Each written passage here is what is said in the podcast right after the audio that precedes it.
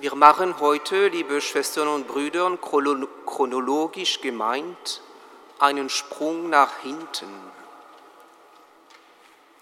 Wir haben am Donnerstag Christi Himmelfahrt gefeiert und am kommenden Sonntag kommt das Pfingstfest.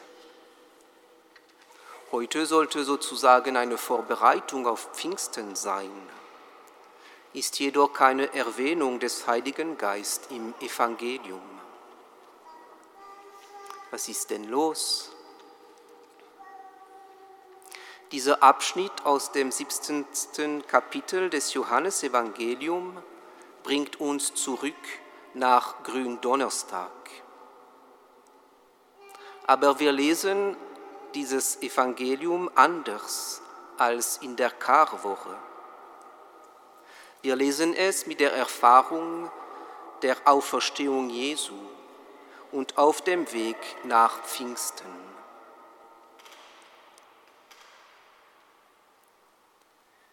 Das 17. Kapitel des Johannesevangelium heißt das Gebet Jesu, das hohe priesterliches Gebet Jesu. Dieses Gebet hat drei Teile. Zuerst eine Anamnese der Sendung Jesu, dann das Gebet für seine Jünger und dann noch das Gebet für alle, die glauben werden, die an der Verkündigung der Jünger Jesu glauben werden. Jesus hat also für uns, für mich, gebetet an diesem Abend. Was enthaltet aber dieses Gebet Jesu? In seinem Gebet für uns drückt Jesus vor allem einen Wunsch aus. Alle sollen eins sein. Eins wie Jesus und der Vater eins sind wie Jesus im Vater ist und wie der Vater in Jesus ist.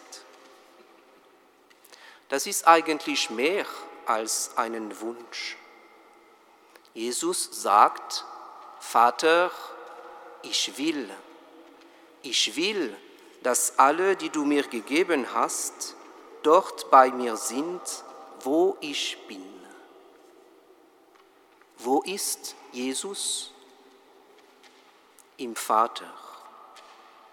Alle eins mit Jesus im Vater. Das ist, was Jesus sich, uns wünscht. Ich will. Das ist das einzige Mal im Evangelium, wo Jesus sagt, ich will. Das ist also mehr als ein Wunsch. Seine Wille, seine Sehnsucht seine tiefe Sehnsucht für uns ist, dass wir eins mit ihm, unter uns und mit dem Vater seien. Warum betet eigentlich Jesus dafür oder dazu? Wird das nicht sozusagen automatisch mit seiner Auferstehung, seiner Sieg über Tod und Sünde und die Gabe des Heiligen Geistes geschehen? Anscheinend leider nicht. Und genau im gleichen Augenblick, als Jesus dieses Gebet ausspricht, ist Judas bei den hohen Priestern, um ihn auszuliefern. Und Jesus weiß das. Das ist die Einheit mit Jesus und zwischen den Jüngern schon gebrochen. Kurz danach werden die übrigen Jünger Jesus verlassen. Petrus wird ihn verleugnen. Und wir wissen alle, wie schlimm die Zerrissenheit zwischen Christen bis heute noch dauert. Einerseits also der Wunsch, ja der Wille Jesu um Einheit. Andererseits das Drama der Uneinigkeit, Deshalb betet Jesus, weil der Vater muss da was tun. Und was wird die Antwort des Vaters sein? Er wird das Prinzip der Einheit schenken. Er wird den Heiligen Geist schenken. Der Geist der Wahrheit, der auch die Liebe ist. Der Geist der Einheit stiftet, aber nur unter der Bedingung, dass die Menschen ihm gehorchen, sich von ihm leiten lassen.